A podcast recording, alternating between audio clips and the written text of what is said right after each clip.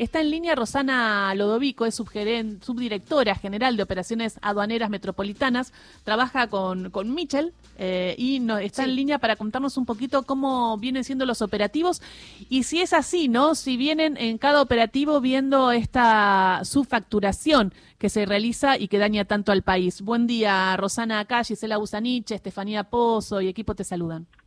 ¿Qué tal? Buenos días, Gisela, Estefanía y todo el equipo. Un gusto. Un gusto. Bueno, eh, ¿cómo vienen siendo los operativos y con qué se encuentran? ¿Es así? ¿Encuentran mucha subfacturación?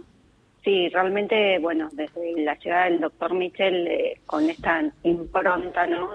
de, operativos y de procedimientos, ustedes han visto nuestra presencia en forma masiva ¿no? en los medios, porque estamos dando a conocer justamente todos los relevamientos y procedimientos en los que estamos participando.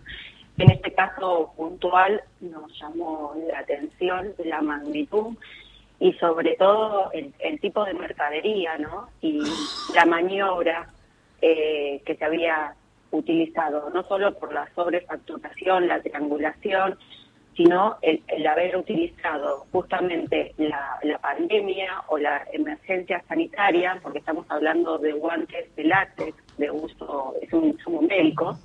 Entonces, hay un, doble juego, ¿no? El aprovechar la brecha, como ustedes bien comentaban, la brecha cambiaria a, un beneficio económico y además eh, un menoscabo en lo que tiene que ver eh, todo lo que tenga que ver con la salud y ese aprovechamiento, ¿no? Porque es una mercadería para la cual justamente se dictaron beneficios arancelarios, entonces hay un doble juego de aprovechamiento. Ahora, estos guantes eh, y otros insumos que venían, venían de Malasia, de Hong Kong y de China. Ingresaron al país mediante una refacturación hecha en Uruguay y Brasil. Esto que hablaba este Fidel, esta triangulación que hay para importar y para exportar. Y los giros al exterior fue con una sobrefacturación, es decir, pagaron eh, más caro para, para poder utilizar esos dólares, 600% más. A través de bancos con sede en Estados Unidos. También tiene que ver con los pedidos también que está haciendo eh, Sergio Massa. Eh, digo, y esto entonces se presenta a la aduana, lo hace causa penal, lo radica en el juzgado y la idea es que, bueno, haya después sanciones e investigación. Ustedes son de alguna manera querellantes. Y por lo que estuve hablando con algunas exportadoras, ¿no? Con estas cámaras de, que, están eh, eh, con este tema, los empresarios, frente a lo que ustedes están realizando y la divulgación que le están dando, están mirando con otros ojos y quizás se están cuidando un, poco, un poquito más. ¿Y me puede contar un poco qué está pasando? ¿Se movió el avispero? Sí, lo que hay justamente es eh, una percepción de riesgo, ¿no? Eh, entonces, están mucho más alertas. Eh, hoy el operador está pensando dos veces si va a ser una picardía y sabe que desde la Dirección General de Aduana lo estamos mirando con mayor control y vamos a hacer unos vamos a, a abundar en controles y los procedimientos van a ir a fondo. Incluso volviendo al tema original, eh, como bien comentaba, eh, no solo está radicada la, la, denuncia en el fuero penal, en el juzgado de La Plata, sino que el procedimiento se hizo en conjunto con otros organismos. No solo la aduana actúa solo en estos casos, sino que también actuó en conjunto con la Dirección General Impositiva, con la Agencia de Recaudación eh, ARBA. Entonces, el operador ya sabe que no puede eh, seguir trabajando como lo venía haciendo, sino que lo está mirando el Estado desde otro lugar. Incluso, sí, perdón, esto quiero terminar de redondear la idea, no solo el Estado, sino que desde nuestro país ya se está pidiendo el intercambio de, información a nivel internacional, porque acá al, operar eh, otros bancos del exterior, se está solicitando a través de eh, las agencias y unidades antiheladados con Estados Unidos, con Brasil y con Uruguay.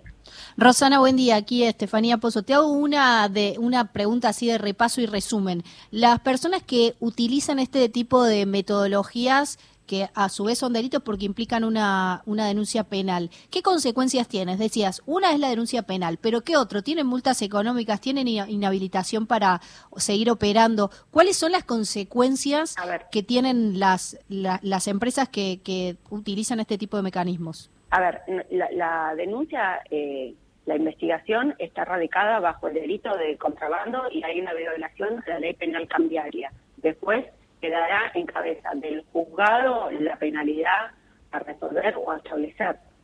Pero multas no hay, es solo la denuncia.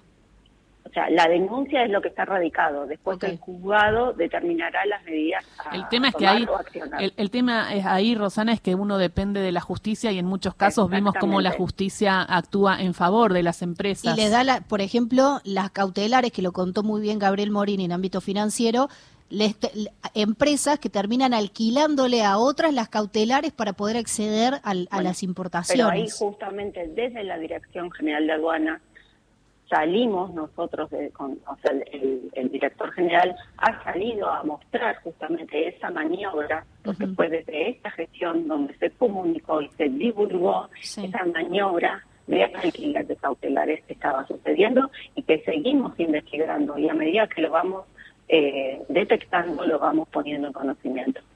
Y esto, esto, esta maniobra también judicial de determinados eh, juzgados eh, administrativos, ¿está frenado o sigue igual?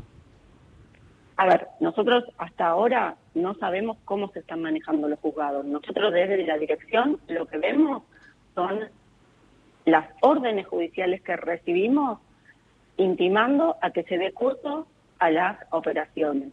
Eh, por eso le pregunto, ¿sigue entonces esta idea de los juzgados que si ustedes dicen no, esto no se va a importar porque no es tan necesario y necesitamos los dólares, el juzgado te dice esto se importa igual? A ver, nosotros por ahora no hemos seguido detectando estas maniobras. Eso es importante también.